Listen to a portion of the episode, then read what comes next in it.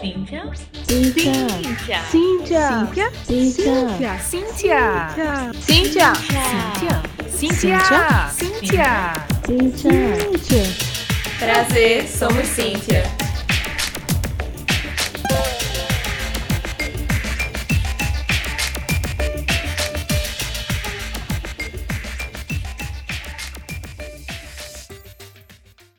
Oi, gente! Olá, Aqui é a Lê aqui é a Erika. e você está escutando o podcast Somos Cíntia, o podcast do Grupo Cíntia, que é o grupo de apoio e incentivo a mulheres do Centro de Informática da UFPE. E a gente tá no nosso último episódio de 2020. Amanhã já é Natal. Uhul! Esse ano passou, né? Uma loucura. Gente, a gente sobreviveu, isso já é uma vitória. Exatamente. E vocês que estiveram com a gente esse ano acompanhando esse podcast, que sai às quintas-feiras, quinzenalmente, ouvindo histórias, trajetórias, inspirações de mulheres incríveis, maravilhosas, poderosérrimas, que para variar, como a gente sempre fala, sempre nos surpreendem, sempre tem alguma coisa pra gente saber, mesmo quando a gente já conhece a convidada, que por exemplo é a convidada de hoje que ele vai contar daqui a pouco quem é, eu já conheço um pouquinho dela e já descobri outras coisas muito legais nessa conversa que foi incrível. Então assim, 2020 foi, né, gente? Não vamos nem botar um adjetivo. Porém, o nosso podcast foi ótimo. Foi maravilhoso. A gente conheceu mulheres maravilhosas. Mesmo que à distância, né? Pela internet. Exato. E a gente espera que ano que vem a gente continue aí encontrando mulheres incríveis. Então, se você tem alguma mulher, conhece alguma mulher, mesmo que você não tenha um contato direto, manda pra gente o nome dessa mulher que você quer ver aqui, lá no nosso Instagram, arroba Grupo Cíntia, que ano que vem a gente volta com novidades assim incríveis. E aí a gente já vai adiantar aqui pra gente é, fazer jus ao clima de Natal. A gente tem aquele presentinho no final do episódio, que é finalmente o resultado do sorteio, né, gente? Porque a gente tava naquela esperança no começo do ano. Quando acabar a pandemia, quando acabar a pandemia. Mas a gente já sabe se for esperar acabar a pandemia, não sabe de novo, não sabe mais nem se vai ter o Demi. Então, bora que no final do episódio vocês vão saber quem foi que ganhou o curso. Pois é, você mulher que tá escutando a gente aí, participou do nosso sorteio no Instagram, fica até o final do episódio que a gente vai divulgar quem foi a vencedora. E para fechar o nosso último episódio de 2020, a gente tá conversando com Renata Albertin, que é diretora da startup Mete a Colher, que cria tecnologias para combater a violência contra mulheres. Ela também lançou Tina, que você vai descobrir do que se trata durante a entrevista. Ela é formada em jornalismo e mestra em consumo cotidiano e desenvolvimento social pela UFRPE e é empreendedora há 5 anos. Adoradora de café e ela até mesmo se casou online durante essa pandemia, viu, gente? Segura aí essa entrevista maravilhosa. Um Feliz Natal!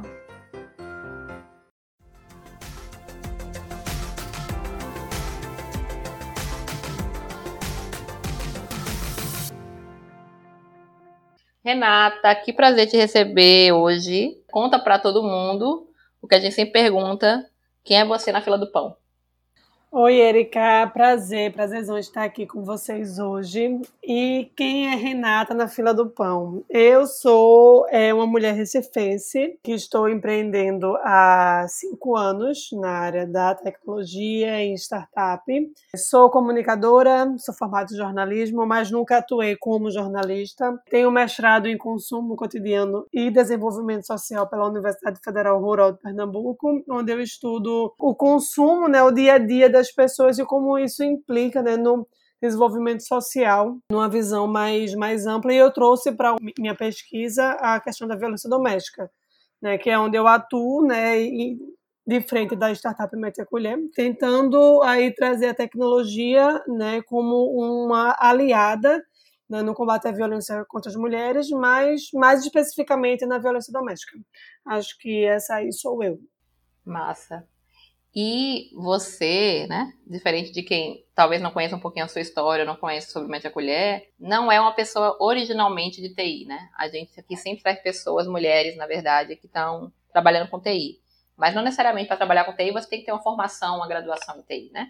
A sua formação, na verdade, é em jornalismo e você tem um mestrado em consumo cotidiano e desenvolvimento social. Isso. Aí, entre, enfim, mestrado, graduação, vida, loucura, Onde foi que surgiu o interesse por computação, por tecnologia?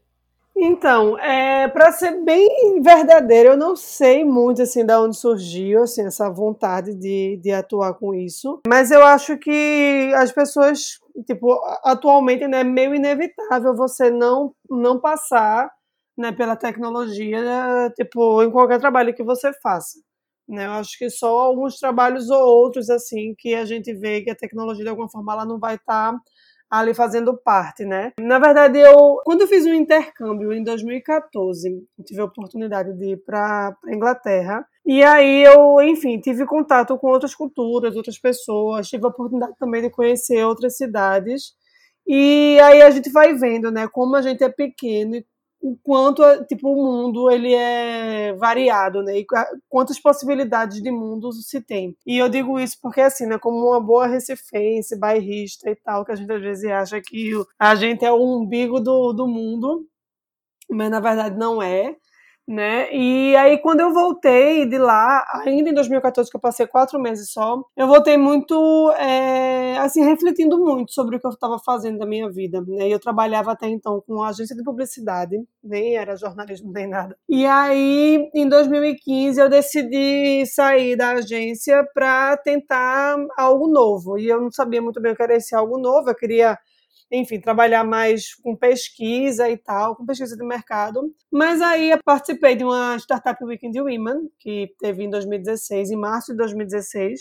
E lá, né, a minha equipe, uma das meninas jogou uma ideia de criar alguma solução né? Para quem não conhece o, o, Startup Weekend, é um evento que é em um final de semana que estimula você a pensar em empreendedorismo, inovação, tecnologia, solucionar problemas sociais ou de algum grupo específico. E aí uma, uma colega do meu grupo falou né, que ela participava de um grupão de WhatsApp com várias mulheres de todo o Brasil tipos de grupos que eu nunca participaria na minha vida. E ela disse que é, é, uma mulher que fazia parte desse grupo conseguiu gravar um áudio do marido agredindo e soltou no grupo, e ninguém sabia o que fazer dentro daquela situação.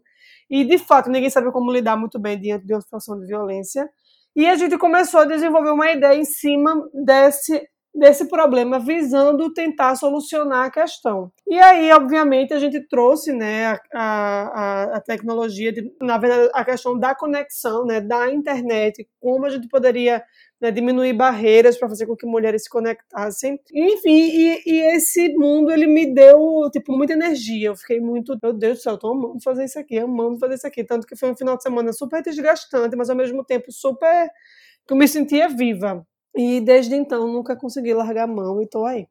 É massa que é, startup, weekend, né? É, enfim, que é um tipo de evento, como muitas vezes hackathon, né? Isso. Né? ou até Game Jam são, são eventos que ajudam a, a trazer pessoas que não são da área, que eles são extremamente importantes ter a participação de pessoas que não são da área. Eu acho que produtos, ou jogos, ou ideias que são realmente muito massa. Elas normalmente vão ter participação de pessoas que não são apenas de computação. Sim. A gente não, é, não adianta, a gente vai estar ali todo mundo meio pensando igual, com uma mesma perspectiva.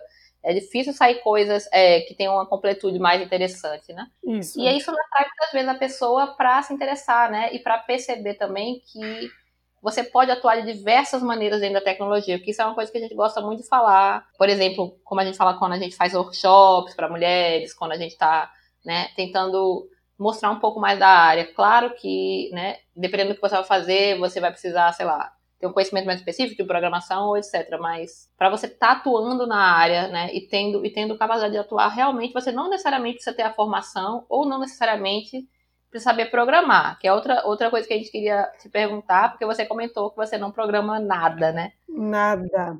E para você exercer o seu papel, imagino que você não precise de fato, mas você é, você, gostaria? Você acha que poderia te ajudar em alguma coisa? Você já sentiu falta em algum momento? De não saber programar já te fez falta em alguma conversa, em algum momento? Conta um pouquinho como é que é essa relação. É, então, essa questão de não saber programar, de fato, é uma barreirinha quando você está atuando na área de, de, de tecnologia. Isso, para mim, é, era uma dor maior quando eu tinha uma equipe né, de devs, até para contratar, por exemplo. Tipo, sei lá, precisava contratar uma pessoa, dizer, meu Deus, não sei o que eu preciso exigir dela. Vou exigir o quê? Qual conhecimento eu tenho que exigir?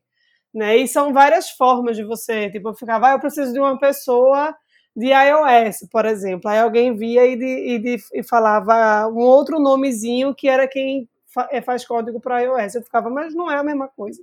E depois alguém via, não, menina, é sim, é desse jeito. Eu fiz, ah, tá bom. E aí isso, de fato, é uma, é uma super barreira, eu acho.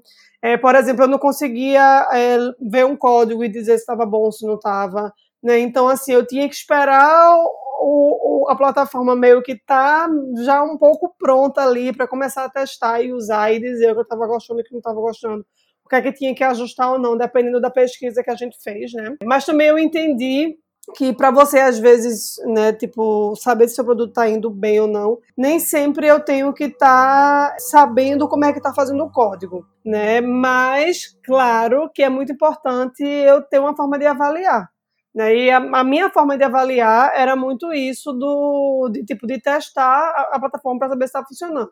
Mas aí depois eu ia entendendo que às vezes, quando é, a pessoa faz algum código que não está tão legal, um, uma gambiarra, né? Ah, tem uma gambiarra que diz, ah, como assim uma gambiarra no código? Pode fazer uma gambiarra no código? Como é que é isso? Né? E isso, na verdade, prejudica, porque depois se você vai passar o código para outra pessoa e ele não está bem documentado, e se tiver com muita gambiarra, e aí é uma confusão para ajeitar aquele código. Então, enfim, eu aprendi poucas e boas, né? Hoje a gente é, achando bom ou ruim, né? Aí quem tá os ouvintes e as ouvintes, né? Achando bom ou ruim, a gente terceiriza, de fato. Eu tenho uma empresa que a gente confia muito, que é a, a Lab Codes, tipo, não é merchan, mas aí já falando quem tá, quem sempre tá com a gente. E eu confio muito neles, né? Que eles fazem entrega muito boas, assim, eu nunca tive problema nenhum com, com a plataforma que a gente tem.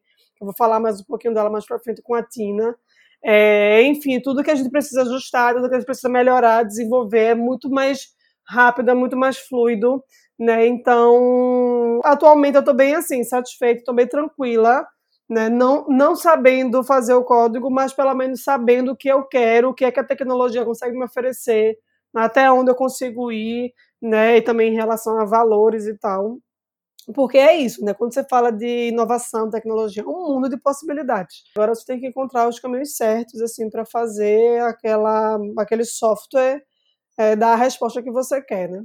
Massa. Tu falou uma coisa que eu acho bem importante, assim, às vezes a gente destacar, que, assim, é pra, é, a Renata vai falar, né, já já sobre, mais sobre o Média Colher, sobre a empresa, sobre os produtos, mas ela sendo uma empresa pequena, né, vamos dizer assim, Sim. Especialmente quando vocês começaram, né, ali depois do Startup Weekend. E aí você, se você fosse uma empresa, se fosse uma empresa um pouco maior, talvez tivesse outras pessoas, né? Sim. Então, assim, você necessariamente não tem que ser a pessoa que entende, mas tem que ter alguém de confiança para entender um pouquinho, né? Ou, como você bem disse, uma boa consultoria ou, ou um bom, uma boa indicação para você contratar que faça para você. E, de fato, você consegue atuar, você consegue ter boas parcerias, seja internamente ou contratando, para fazer a parte do código, né? Uhum. E isso uhum. não vai possibilitar que você faça o trabalho, que você tenha a sua empresa, que você contribua com todas as outras coisas importantes que você sabe que são fundamentais para o produto existir. Sim. Isso é muito massa e é bom que as pessoas saibam disso, porque às vezes as pessoas ficam se afastam da, da tecnologia, né, e se afastam de oportunidades por de repente não gostar ou até não ter um pouco de medo, né, de, de código, de programação e tal. É, e uma coisa, é até que você citou aí, Érica, sobre, tipo, alguém que, que às vezes vai aconselhar, né? E, tipo, a gente é uma empresa incubada lá do Porto Digital. Então, tá no ambiente, né, naquele ambiente, é, foi muito positivo pra gente, porque às vezes eu não estava entendendo nada, não sabia o que eu queria, e às vezes eu conseguia marcar reuniões, assim, com pessoas que conhecia muito mais do que eu, né, porque, porque tipo, é, é um profissional da área, essa pessoa sentava comigo e me explicava algumas coisas, assim, tipo, ó, oh, Renata, foca no profissional com esse perfil, busca isso aqui com essa, com essa profissional, né, tipo, tenta levar a tua plataforma mais, né, tipo, ou, tipo, um exemplo, fazer nativo, não fazer nativo, fazer web app, tipo, todas essas discussões eu fui tendo com pessoas assim, né, que já estão aí é, desenvolvendo trabalhos com tecnologia há muito mais tempo que eu. E uma outra coisa que eu achei que foi muito positiva na, na equipe é que eu é, não abro mão de ter designer UX trabalhando comigo. E eu acho muito massa assim falar desse desse profissional, dessa profissional porque eu assim, eu acho que é uma mentalidade muito incrível, assim, a forma como se pensa, a forma como se estrutura, a forma como se documenta, né? Então assim, quando as meninas organizavam o fluxo de interação, quando elas organizavam o mapa, né, tipo várias coisinhas assim antes de começar o desenvolvimento, né? E, e tipo quando a gente estava ainda, por exemplo, montando as telas, né, fazendo o UI das telas Tipo, para mim, mesmo não entendendo do código, eu sabia, tipo, para onde o negócio tinha que ir. Então, se, se daquela tela, quando apertasse no botão, não fosse para aquela outra tela, eu sabia que alguma coisa estava errada no meio do caminho, porque não era para estar assim. Né? Então, isso também me ajudou muito, muito, muito, assim, nesse processo de, de liderar uma equipe de tecnologia sem entender de tecnologia. Mas eu já vi que você aprendeu tudo, já, já aprendeu tudo. E aí, Renata, CEO aí, fundadora do Mete a Colher, conta pra gente que tá ouvindo aqui o que é o Mete a Colher e como é que surgiu. Ah, Alessandra, massa essa pergunta, né? Porque eu, às vezes eu começo a falar achando que todo mundo já sabe quem é. é mas vamos lá. O Mete a Colher é uma startup que a gente cria tecnologia, desenvolve tecnologia com o objetivo de combater a violência contra as mulheres. Que nem eu falei, a gente nasceu lá em março de 2016 no entanto, né, a gente passou pouco mais de um ano validando aí a solução que estava ainda muito na cabeça da gente, né? É, porque a gente tinha uma ideia de criar uma rede de apoio entre mulheres, né, para conectar mulheres que precisavam de ajuda com mulheres que queriam ajudar de forma voluntária. Só que, assim, né, tecnologia, vocês sabem, é caríssima. Eu acho caríssima. Por mais que a gente tem né, alguns planos freemium, algumas coisas a gente pode usar gratuito, mas tem um limite. Então, assim, trabalhar com tecnologia é caro, então a gente precisou fazer na época, lá em 2016, um, uma campanha de crowdfunding, né, de financiamento coletivo, para conseguir ter a verba para desenvolver o aplicativo. Só que também, ao mesmo tempo, esse período né, que a gente passou sem um, um aplicativo, sem um, uma plataforma em si, para a gente foi muito valioso, porque a gente começou a ter a oportunidade de escutar né, e conversar com mulheres vítimas de violência doméstica e entender quais são as maiores necessidades delas, né, o que é que elas realmente querem, tipo, quais são as dores que elas querem ali sanar, tendo esse apoio né, de, uma, de uma rede feminista de mulheres que estão ali querendo, querendo ajudar. É, então a gente sempre manteve os, os canais da gente, o Facebook e o Instagram, mas tipo, na época o Facebook era super bombado. Tipo, não é assim um pouco morto como é hoje, pelo menos é, pro pessoal assim da, da, minha geração aí dos 30, 20, 30 anos. E aí é, a gente, tipo, como eu falei, né, a gente recebia muitos pedidos de ajuda. E aí a gente foi tendo a ideia, né, porque assim, apesar de eu sempre me ver feminista, né, eu não tinha muita compreensão de, do que fazer com uma mulher que sofria violência doméstica. Né? Então a gente começou a entender que as mulheres que sofrem violência doméstica elas têm uma necessidade muito grande de fala, ou seja, de desabafar, de ter com quem contar, né? Porque essas mulheres geralmente elas estão numa situação de isolamento, né? A gente está se vendo hoje no isolamento social, né? Por conta do vírus, por conta da pandemia. É, na verdade, as mulheres que sofrem violência elas já vivem esse isolamento, porque é uma característica do companheiro agressor, né? Tentar afastar ela de pessoas próximas, como colegas, família, tudo isso. Então, também a gente entendia que as mulheres tinham dúvidas sobre algumas questões de leis, ou então não sabia como acessar a política pública de enfrentamento à violência contra as mulheres. E aí a gente via que esse era um outro tipo de ajuda que a gente tinha que, que oferecer. E também a gente é, entendia que muitas mulheres, às vezes, queriam muito romper a relação violenta que ela estava vivendo, mas a dependência financeira fazia com que ela é, ficasse naquela condição, que ela dependia financeiramente do, do companheiro agressor. Então, esses foram as três frentes que a gente tentou atacar no nosso aplicativo, que só foi lançado em 2017, apenas na versão Android, mas aí esse app, a gente conseguiu fazer uma segunda versão dele em 2019, 2019, começo de 2019, a gente lançou o app Android e iOS. E, infelizmente, o app saiu do ar agora no começo de 2020, porque a gente não tinha grana para manter aí manutenção, né? Porque tecnologia também é isso. Você tem sempre que estar tá fazendo de alguma forma essa manutenção para fazer com que a plataforma ela rode bem, né? Porque uma coisa que eu escutei uma vez, assim, eu sei que essa frase não é é meio conhecida, mas eu escutei da boca de Silvio Meira que ele disse: inovação é quando funciona. O negócio tem que funcionar. Se não está funcionando, não tem inovação. E eu acredito muito nisso. Então, quando a gente começou a ver que o app estava aparecendo alguns bugs, alguns probleminhas, algum tipo, as mulheres tinham algumas dificuldades de acesso, a gente decidiu tirar. Por quê também, né? Porque quando uma mulher está nesse processo de saída de uma situação de violência, ela já está no processo de baixa autoestima, sem autoconfiança, totalmente desacreditada, às vezes, da própria política pública, né? De, de uma delegacia e tudo. E se ela encontra na internet um aplicativo que diz que vai ajudar ela, ela baixa o aplicativo e o aplicativo dá problema, não ajuda, então, isso é mais uma barreira que a gente está colocando para ela do que, de fato, tentando dar uma solução. Então, a gente decidiu é, tirar o app do ar, enquanto a gente tenta juntar uma grana aí para, quem sabe, reativar ele. E, ao mesmo tempo, a gente é, voltou né, a colocar nossas forças nas redes sociais, se disponibilizando para atender as mulheres através do inbox. Facebook, ou Instagram, ou e-mail. E aí, nesses cinco anos de Mete Colher, também quando a gente fala em startup, a gente não pode esquecer que a gente tem que de alguma forma encontrar esse modelo de negócio, né, para a empresa de alguma forma ela ser sustentável financeiramente. E é, recentemente a gente lançou uma plataforma nova, é, recentemente não, né, final do ano passado, final de 2019, já tem um ano aí, onde a gente é, voltou, se voltou para o mercado B2B, passa a oferecer para grandes empresas, principalmente aquelas empresas que contratam muitas mulheres né, uma solução para a gente atender, acolher e orientar as funcionárias dessas empresas que sofrem alguma situação de violência.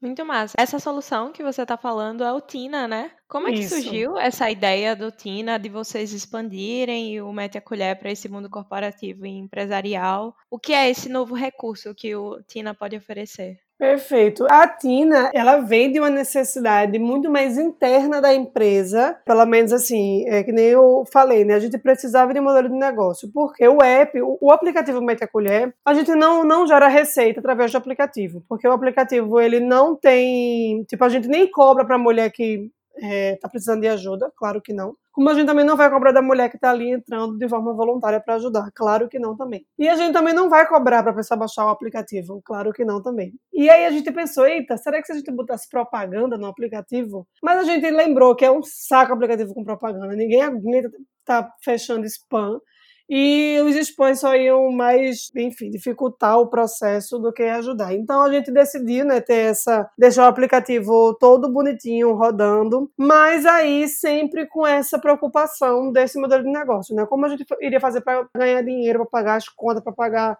os, softwares que a gente usa. É, a gente começou a acompanhar, né, ver a evolução do mercado, porque assim, quando a gente surgiu em 2016, a gente viu que estava se iniciando ali uma curva, né, das pessoas falarem mais sobre violência doméstica em si. Né, a gente falava muito sobre feminismo, falava muito sobre as pautas dos direitos das mulheres, óbvio, claro, mas aí a gente vê que começa a uma discussão maior sobre a violência contra a mulher, e eu acredito muito que vem né, desses 10 anos da Lei Maria da Penha. A Lei Maria da Penha é uma lei que surge em 2006 e ali em 2016 ela estava completando 10 anos. Então, tipo, é um período significativo. E somado a isso, né, essa, assim, é, dificuldade da gente de, de colocar grana para dentro. E a gente sempre pensava que a gente tinha que fazer de alguma forma Tipo, a gente tinha que arrumar grana para manter a plataforma funcionando, porque senão né? E acontecer que nem aconteceu logo no início da, da empresa, né? Que todo mundo foi aos pouquinhos saindo porque todo mundo precisava trabalhar porque precisava de grana, normal, vivemos no mundo capitalista. E aí a gente se deparou com uma pesquisa que é aquele tipo de pesquisa que quando ela vem, ela vem para justificar algo que todo mundo já sabia, mas assim, é muito importante os números, né, trazerem essa esse raio-x da realidade que era uma pesquisa do Instituto Maria da Penha com a Universidade Federal do Ceará e outras instituições, que mostrava os, os prejuízos das mulheres que sofriam violência doméstica e trabalhavam, ou seja, né, essa soma violência doméstica mais mercado de trabalho. E aí apresentava que mulheres né, que sofrem violência doméstica e trabalho faltam em média 18 dias de trabalho ao ano, elas tendem a ser demitidas com menos de um ano de empresa, seja porque a empresa vai demitir, né, obviamente ela está ali produzindo menos, porque ela está aperreada, porque ela sofreu violência, ela faltou, ou seja, porque o companheiro tende a forçar ela a pedir demissão como de uma empresa para garantir a dependência financeira dela. E isso gera uma perda de massa salarial de um bilhão de reais para o país. Ou seja, né, a gente estava vendo que a questão da violência doméstica não é uma questão privada como muitas pessoas pensavam, é uma questão pública. Primeiro, que já é um problema de saúde pública.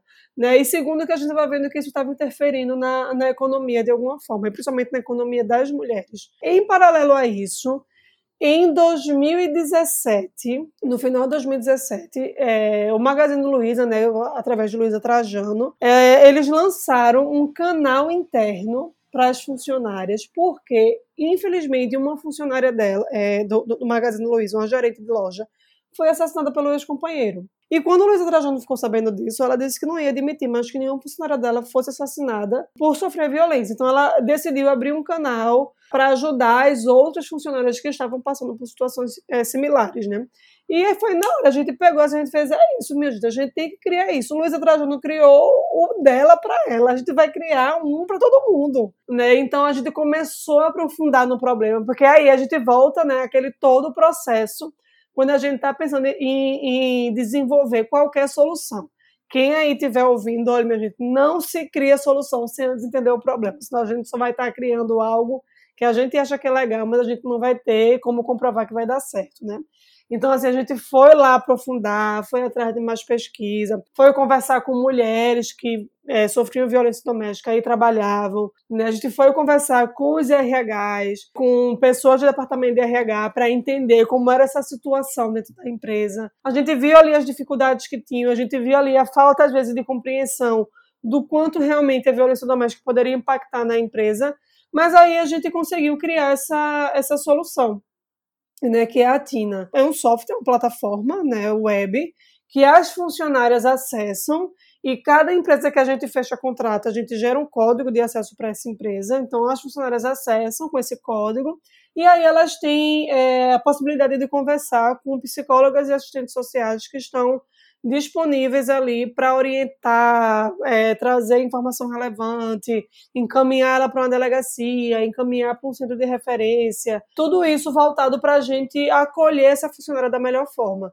Isso é um tipo de trabalho que as empresas podem né, oferecer para suas funcionárias, visando tanto que a, que a funcionária melhore a sua qualidade de vida, melhore o seu desempenho, porque já vai estar tá, né, buscando ali resolver a questão dela da violência, ela é, é uma plataforma que também atua é, diretamente, por exemplo, nessa ideia de equidade de gênero. Porque se as empresas querem trabalhar equidade de gênero, então elas têm que entender que na mulher vai ter a barreira ali da violência, porque infelizmente as mulheres vão estar sempre sendo atravessadas por alguma situação de violência que vai impactar e ser uma barreira para ela ascender socialmente, ou é, na empresa, ou, enfim, né, desempenhar seu trabalho da melhor forma. E, obviamente, ajudar a funcionária a resolver essa questão da violência. Então, essa plataforma, ela vem com, com essa pegada. A gente atua hoje, por exemplo, com a Natura, a gente está disponível para atender as mais de um milhão de consultoras Natura de todo o Brasil. A gente também está com uma empresa da indústria farmacêutica, só que eu não posso revelar o nome, mas a gente atua com essa empresa também e a gente trabalhou é, por um ano, né? Foi nosso primeiro cliente, mas o, o contrato terminou recentemente, que foi o Carrefour. Né? Então a gente faz esse trabalho com todas as funcionárias de todo o Brasil dessas, dessas três marcas aí. Muito legal esse trabalho, realmente muito importante. Você falou um pouquinho desses desafios que foram encontrados aí no meio do caminho, mas como você, enquanto mulher e empreendedora, quais foram os desafios que você enfrentou ou que enfrenta? Ai, é, são muitos porque é, é isso, né? Que nem você falou, mulher empreendedora, e aí você soma esse mulher empreendedora resolvendo problemas de outras mulheres. Então, assim, uhum. é, preciso dizer que eu não tenho absolutamente nada, nada, nada contra ONGs, nem nada nenhum. Mas as pessoas veem o Metacolha muito como uma ONG. E aí, primeiro que eu já tenho que ficar, né? É porque assim, porque também o lugar da mulher, esse lugar assistencialista. Né? Quando a gente pega, por exemplo, as primeiras damas, né, de presidentes, de governadores, de prefeitos, elas estão sempre ali fazendo aquele papel da assistência social para ajudar as pessoas, né? Então, assim, a mulher ela tá sempre vestida nesse lugar do assistencialismo. E aí eu me incomodava quando as pessoas veem a gente como ONG, que nem eu falei, não por nada contra a ONG, muito pelo contrário, a gente trabalha com várias, mas eu queria que as pessoas me vissem como uma empreendedora do ramo da startup, da tecnologia, que tem desafios que nem qualquer outra startup de qualquer outro ramo em validar modelo de negócio, em fechar o primeiro cliente e conseguir seu investimento. Essas dificuldades, essas barreiras que eu fui tendo aí no meio do caminho, foi assim, é, é meio desgastante, porque assim, sempre que eu apresentava meu pitch, tinha lá para vender alguma coisa, para vender nosso produto, todo mundo terminava, ai que lindo, continue nesse trabalho maravilhoso que você está fazendo. E quando um cara lá apresentava um trabalho é, mostrando como a ferramenta dele ia auxiliar em alguma coisa na empresa, todo mundo, ai nossa, mas vamos lá, como é que vai melhorar a nossa economia? E eu, tipo, minha gente, violência doméstica também vai melhorar a economia de vocês. E, enfim, é, essas coisas, enfim, me deixa muito é, bem complexo, assim, quando você é mulher. Mas, assim, ao mesmo tempo, eu não gosto de deixar mensagens tipo, ai, ah, minha gente, é muito difícil. É, são desafios. A gente vai ter que superar esses desafios. E são os desafios do machismo, do patriarcado, né? Que a gente vai estar sempre enfrentando ele enquanto mulheres e eu tô para enfrentar mesmo, né? Agora, 2021 vai ser o ano que eu vou enfrentar investimento, que eu bati o pé e disse que 2021 eu vou conseguir um investimento. E eu, enfim, já escutei de várias amigas que esse caminho não é fácil, é muito tortuoso, mas eu. Quem passou por 2020, minha gente, passa por qualquer coisa em 2021. Exatamente. E quem tá ouvindo aí a gente, se já souber algum contato, lembra que a gente sempre deixa os contatos aqui das nossas entrevistadas na descrição do episódio, né não? Sim. Bora meter a colher e apoiar, né? Com certeza. Massa, Renata. Agora a gente vai sair um. Vai sair e vai voltar, na verdade, não vai sair totalmente, né? Vai dar só uma escapadinha assim de lado para falar de uma história hum. que eu vi no seu stories que eu amei e que eu acho que vale a pena você compartilhar com todo mundo que escutar esse podcast com a gente, porque ela tem assim tantas coisas legais que, enfim, não vou dar spoiler, vou deixar você contar, mas deixa eu só explicar um pouquinho pro pessoal. Renata contou pra gente, ela também já contou lá no story dela, se você seguir ela, você já sabe alguma coisa sobre isso, talvez ou não, que ela é gaga. E aí, ela conta um pouco nessa, nessa conversa que ela vai contar aqui, como é que isso impacta um pouco a vida dela, especialmente considerando que ela é uma pessoa de comunicação que fala publicamente o tempo inteiro, faz apresentações o tempo inteiro, tem que fazer reunião com pessoas o tempo inteiro e como é que é isso, né? Porque muitas pessoas vão achar que isso é uma coisa que é incompatível com uma vida mais pública e uma vida de pessoas que falam publicamente. Inclusive, eu tenho uma amiga que hoje em dia mora até na França, ela é de TI, e eu tava querendo que ela viesse falar no podcast também para contar um pouco da trajetória dela, do doutorado e tal, e ela disse: Você esqueceu que eu sou gaga? Porque ela também é gaga. E ela, na verdade, também tem uma gagueira bem leve. Mas mesmo assim, ela tem muita dificuldade de falar em público. Ela não gosta de falar de jeito nenhum, assim, nada de apresentação, nada de, enfim, que é o oposto da sua pessoa. Então, conte para as pessoas que acham que isso é uma barreira intransponível, como é que você lida com isso? Érica, uma pergunta maravilhosa. De fato, assim, né, eu sou gaga, e não só gaga, como também sou disléxica. Então, assim, é uma duplinha. É porque eu ainda não falei no meu story sobre a dislexia, mas eu vou tratar as duas coisas aqui. Enfim, e, tipo, obviamente são, são duas questões que você que nasce com você, né? Então não foi uma coisa que que eu escolhi, mas quando eu era mais nova, e assim, eu tenho tias que são gagas, eu tenho primas que são gagas, então a gente vê também com uma parada familiar. E por eu ter assim uma família que já tinha, né, algumas características de gagueira, minha mãe me colocou na fono. É, logo quando eu era criança, né, era mais nova. E aí também, em paralelo, na escola, a professora via que eu escrevia umas coisas erradas, eu lia uns números de forma errada. E aí chamou minha mãe na escola e disse, olha, Renata... Aí, mostrou, tipo, provas, né, sei lá, tarefas mostrando que eu trocava algumas coisas e que ela tinha, tipo, sugeria, né? É, ia fazer um acompanhamento disso mais próximo com o profissional, que geralmente também o profissional que contribui muito com a dislexia também é o fono, né? E aí eu fiz por uns seis anos. É, a minha gagueira, de fato, ela não é aquela gagueira muito acentuada, de tipo de muitas repetições, tipo, não é, mas assim, rola isso. E eu encontrei formas né, de, de conseguir diminuir ou minimizar a minha gagueira. Eu acho que é um tipo de estratégia que quem é gago sabe, tipo, se tiver alguém que está me escutando que é gago, sabe que a gente vai arrumar esse tipo de estratégia, de muletas, de formas de, de lidar com isso para a gente tentar disfarçar porque realmente, assim, deixa a comunicação mais truncada, muitas pessoas não têm muita paciência. Enfim, é, e acaba que isso, assim, mexe também, com, às vezes, com a nossa autoestima, com a nossa autoconfiança, porque a gente sabe que não vai falar direito e tal. Então, a minha gagueira, por exemplo, eu sei a palavra que eu vou gaguejar se eu falar. Tipo, é como se fosse uma intuição já, tipo, ah, eu já sei que se eu falar, por exemplo, estacionamento, tá? Essa palavra estacionamento, para mim, às vezes, ela vai, é tipo, é muito difícil sair. Pronto, agora eu falei normal, estacionamento, mas tem vezes que é uma dificuldade. E aí, o que é que eu faço? Eu digo que esqueci a palavra. Meu Deus do céu, eu fico, meu Deus, a pessoa tem que ser atriz também, tá? Eu fico, meu Deus, como é que é aquela palavra? Tipo, como? Eu faço, é garagem? A pessoa, não, estacionamento, eu me entendo, estacionamento. Aí se a pessoa fala a palavra, eu consigo falar. Mas se fosse para eu falar sozinha, eu ia provavelmente ficar naquelas repetições de, de, de assim, na verdade, no meu caso, é para eu conseguir falar, né? Para eu, tipo, não fico repetindo as sílabas, eu tipo, já tenho dificuldade já para falar a palavra. Às vezes as, as pessoas perguntam qual é o seu nome. Geralmente eu não digo direto Renata, porque se eu falar Renata, eu vou gaguejar. E tipo, eu tenho que falar, meu nome é Renata, aí sai. E a dislexia está muito associada a uma questão de leitura, de compreensão, de escrita, de trocar algumas letras. E é muito louco, assim, o cérebro. Assim, eu nunca me aprofundei muito em, em pesquisar isso, não. Mas eu tô falando aqui de uma forma de uma pessoa que tem, mas que nunca adentrou para entender melhor. Mas a, a dislexia é você trocar algumas palavras, algumas letras, trocar palavras e é, letras e números. Por exemplo, quando a, a professora me chamou, é porque eu tinha escrito a cartinha do Dia dos Pais, eu tinha, eu tinha botado querido Dadai, com D.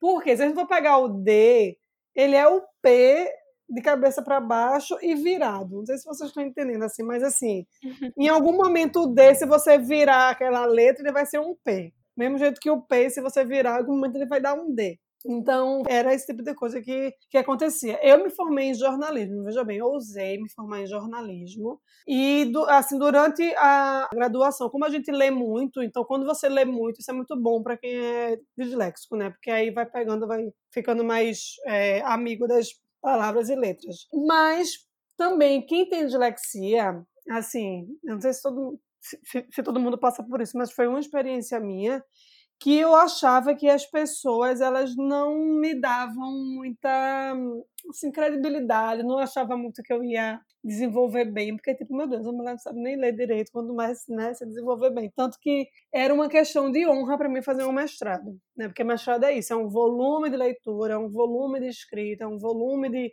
conseguir pegar os conhecimentos e né, traduzir esses conhecimentos. Enfim, eu sou muito feliz de ter conseguido isso, de ser a pessoa na empresa, né, que também que fala, que é que participa da entrevista, que é que dá pitch.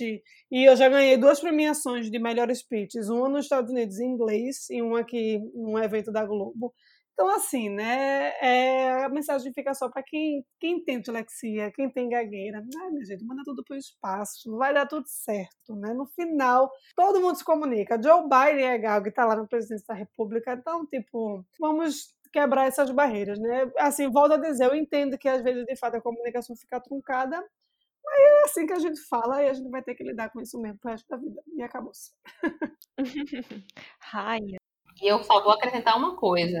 Quem tem que lidar com isso é a gente. A gente que acha problema em quem está falando diferente, por achar que vai ter um padrão de fala, um padrão de coisa isso. certa, né? Esse capacitismo eterno que a gente tem, de que qualquer coisa que sai do que a gente chama de normal, a gente querer escantear, a gente querer colocar dificuldade no outro. Não, a dificuldade não, em geral não vai estar no outro, porque a gente tem que saber conviver com pessoas diferentes. Todo mundo tem suas questões. E a gente tem que ter mais acolhimento, tem que ter mais respeito, e, enfim maravilhosa essas suas dicas, mas eu quero dar a minha dica de que você, que não é gago, tenha noção e pare de, é. de reclamar. Érica, eu tô achando aqui que a gente tá tendo quase uma convocação de semideuses, porque Patrícia que foi nossa última entrevistada do episódio anterior. Se você está ouvindo a gente e não escutou o episódio anterior, depois daqui vá lá escutar.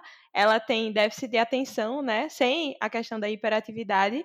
E agora a Renata tem dislexia. Eu acho assim que a gente tá numa vibe de semideuses de Percy Jackson. Tô adorando. menina, olha, e assim, tipo, tem vários gênios aí. Tipo, to... oh, minha gente, tem. Todo mundo vai ser bom em tudo, em alguma coisa na vida, que não é possível, né? Ninguém nasceu pra ser uma pedra. Né? Só um peso no mundo. Todo mundo tem as suas coisas boas. E, assim, com as suas diferenças também. É, e aí eu vou só deixar uma dica para quem quer aprofundar melhor na dislexia. Em 2016 foi, não, 2017, sei lá. Eu vi aquele filme, é, Como Estrelas na Terra, tem na Netflix. Minha gente, é de um menino que tem dislexia. Só que como é filme, né, o menino é como se ele tivesse todas as formas de, de, de dislexia. Que existem várias, tipo, tem pessoas que têm muita dificuldade com números, outros têm mais com letras, outros têm mais na escrita. Só que, obviamente, como é um filme que quer trazer o tema, acaba que eles mostram todas as nuances, né, da, da dislexia. Mas, meu Deus, eu chorava mais do que sei lá o quê, porque eu me identificava na criança, porque é isso, né? Tipo, e você, quando é, quando é criança, que você, tipo, tá percebendo que os seus coleguinhas estão desempenhando bem alguma coisa e você não tá indo, porque você não entendeu, né? Porque, tipo, não é nem porque você não quer, porque você não entendeu mesmo. Enfim, é maravilhoso esse filme. E até hoje, assim, eu me pego, às vezes as pessoas me mandam uma, uma afirmação e eu respondo. As pessoas, ah, não entendi. Eu, não, a pergunta não. E depois eu olho, o menino não tinha interrogação. e por aí vai. E aí, a gente tá chegando ao final do nosso episódio, mas já que a gente tá no final do ano aí, amanhã é Natal, e já já tem ano novo, mais um motivo para a gente perguntar, além dessa questão do investimento aí, que a gente está torcendo que sim, vai dar certo para o ano que vem, promete a colher. Quais são os próximos passos aí, os desejos para Renata empreendedora? Ai, Renata empreendedora, né? Esse, esse ano de 2020 foi né, um ano bem difícil para todo mundo e para a gente também, claro. Foi um ano que a gente se desafiou muito para conseguir clientes, para conseguir é, que essa plataforma ela ficasse funcionando certinho, né, para conseguir gerar receita. Então, como a gente de alguma forma se encontrou no meio dessa loucura, nesse sentido, 2021 eu, Renata, quero poder estudar mais, ter mais tempo para estudar, porque eu acho que a gente consegue melhorar o nosso trabalho e abraçando outros tipos de demandas né, que não seja especificamente apenas das mulheres, mas, por exemplo, demandas de questões de LGBTQI-fobia, demandas de, enfim, questões de pessoas com deficiência que sofreram algum tipo de, enfim, preconceito e tal.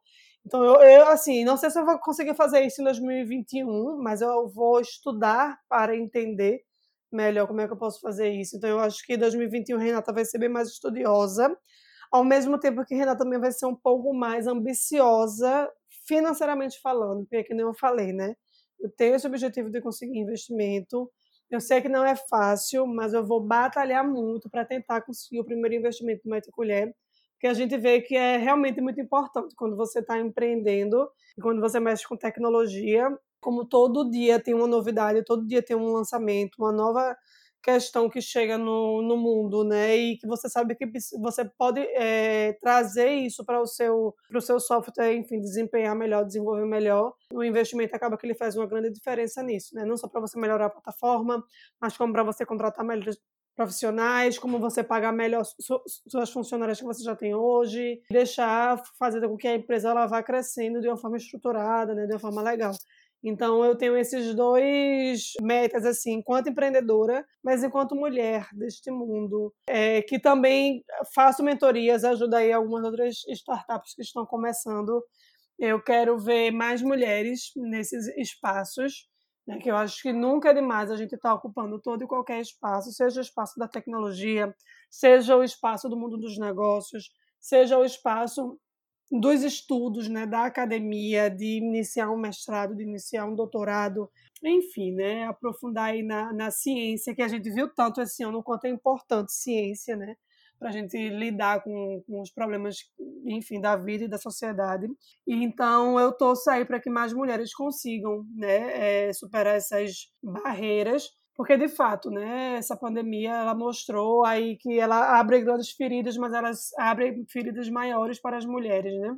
Mas eu, enfim, sempre tento ser positiva no sentido de que a gente vai conquistar, né? A gente está construindo o nosso caminho, a gente está pavimentando isso. Não é um caminho fácil, não é apenas um, um único caminho, né? São vários caminhos que várias mulheres vêm pavimentando e, e algumas vão pavimentando primeiro com areia, outras vão botando já o cimento, outras, né? Cada um está no seu tempo, mas eu espero aí que a gente é, consiga, né? Nossa tão almejada igualdade de gênero, é, acesso aos nossos direitos, melhores salários, menos preconceito, menos assédio, menos violência. Então, esse é o meu grande sonho e desejo para 2021 e os anos seguintes.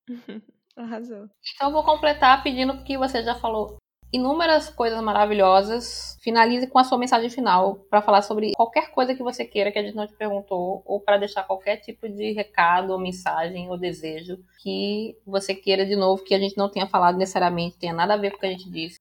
Eu acho que a gente cobriu bem, assim, de, de temas e de questões. Só deixo, assim, a mensagem, né, que é, acreditem nas soluções que mulheres criam, acreditem nos empreendimentos de mulheres. E se você for mulher empreendedora, né, não desista, né? É um caminho tortuoso, assim, eu sei que é difícil. Eu sei que às vezes dá vontade de largar. Eu mesmo, várias vezes eu vontade de, ah, não quero mais isso não, vamos embora, vou procurar outra coisa pra fazer. Mas acaba que eu também não consigo, porque eu já tô muito envolvida. Mas, assim, não desista de vocês, né, enquanto mulheres, e acreditem mais nos empreendimentos de outras mulheres. Maravilhosa. E a gente vai agora para o nosso quadrinho Indicações Empoderadas, onde a gente indica um livro, filme, Instagram, jogo, qualquer coisa que a gente conseguir indicar para vocês que a gente achou legal, que a gente acha legal, que a gente indicaria para alguém que a gente gosta. E a gente sempre gosta de começar com a nossa convidada fazendo as indicações dela. Renata, quais são as suas? As minhas indicações serão três. Vou indicar o livro que eu terminei de ler ontem, que é A Máquina do Ódio, de Patrícia Campos Melo.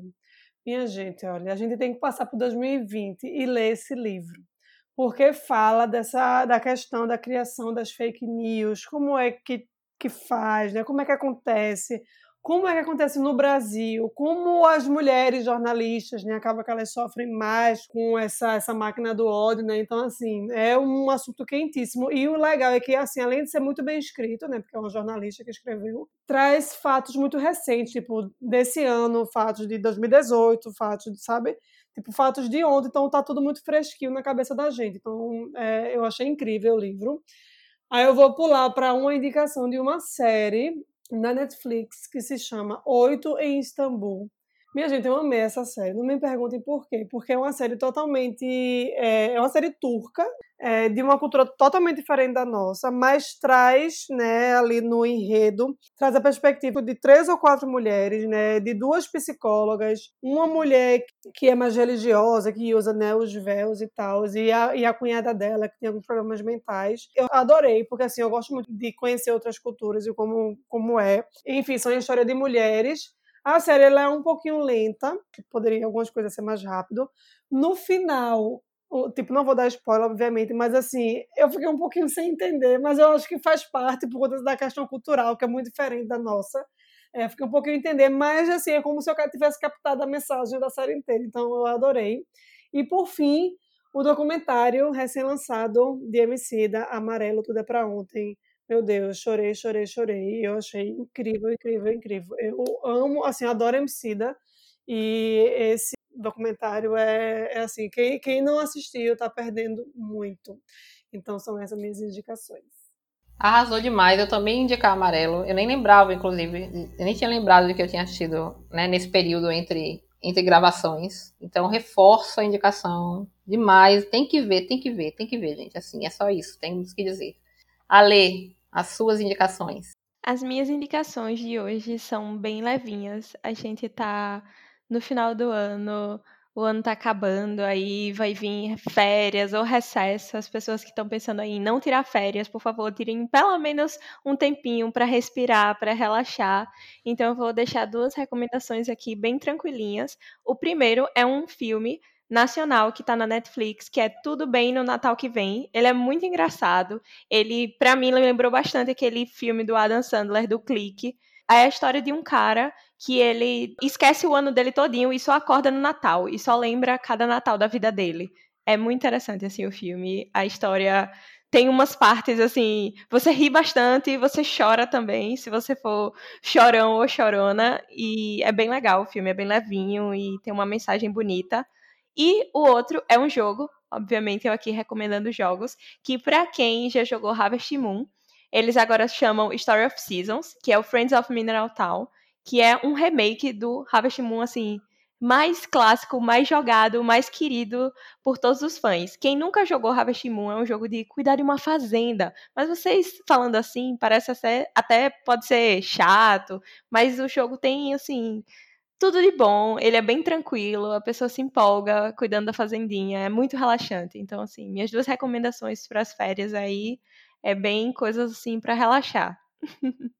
Ótimo. Também eu vi esse filme assim, eu vi que ele existe, mas eu não tinha assistido, mas agora que tem uma indicação também, vou colocar na minha lista. é uma graça o filme, dá pra gente chorar. Eu já vi muitos comentários no Twitter, muitos no Twitter, todo mundo falando desse filme. E eu toda vez, eu, eu particularmente acho lá aqueles textinhos sobre o filme da Netflix muito, muito ruim. Toda vez que eu leio, eu falo, hum, uhum. acho que não, hein? Mas aí eu vou tentar, vou tentar hoje. Pois é, eles não sabem vender resumo, a gente tem que mandar esse feedback aí. e aí, as minhas duas indicações também, tenho duas hoje. Uma é um documentário que, enquanto o Renato estava falando, eu lembrei que esse documentário, assim, eu tenho fazendo de uma lista dos documentários que explodiram minha cabeça. Aqueles que faz você ver coisas diferentes no mundo. Esse foi um deles, que chama Quem Se Importa. E ele é um documentário sobre empreendedorismo social. E eu lembro que quando eu assisti foi uma coisa assim de entender algo que eu poderia fazer, né, na época, porque eu tinha ideias de, fazer algumas coisas que eu sempre pensava, meu Deus, mas aí eu preciso ficar rica para abrir uma ONG para fazer esse negócio. E o que se importa fala justamente da questão de que você pode ter uma empresa, que você pode trabalhar pelo social de maneira sustentável. E aí ele traz depoimentos e histórias de diversas pessoas empreendedoras algumas brasileiras, outras de vários países. E é muito bacana você ver como é que as histórias dessas pessoas levaram elas a, a fazer essas empresas, ou enfim, a ter os apoios, as motivações. E aí como é que elas também conseguiram apoios.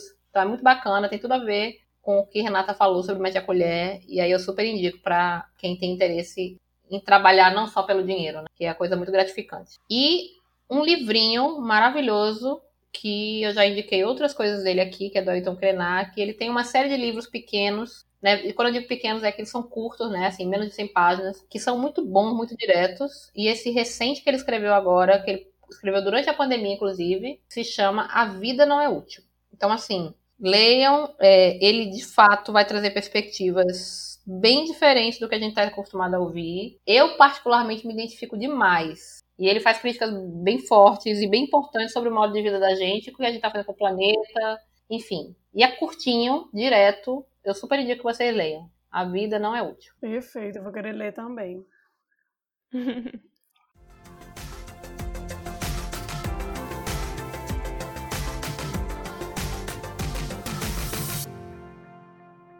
E a gente chegou ao fim do nosso episódio maravilhoso, nosso último episódio desse ano, que a gente não tem adjetivos para descrever, uhum. mas fica colada na gente, continua seguindo a gente nas redes sociais, arroba Grupo Cíntia, no Twitter e no Instagram. E não se esquece de quando postar nossos episódios, usar a hashtag Somos Cíntia e hashtag Mulheres Podcasters.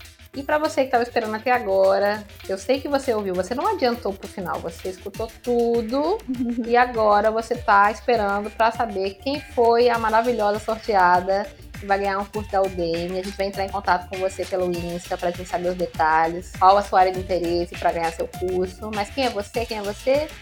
Ana Alice Oliveira, arroba Alice, underline, underline, underline, Oliver. Falei direitinho? Mas não se preocupe que a gente vai deixar o seu nominho com o seu arroba bonitinho aqui na descrição do episódio. E a gente também vai entrar em contato com você pelo Insta pra gente poder combinar, você escolher seu curso e receber tudo bonitinho, tá? Feliz Natal, hein? E é isso, gente. Por hoje é só. Por esse ano é só.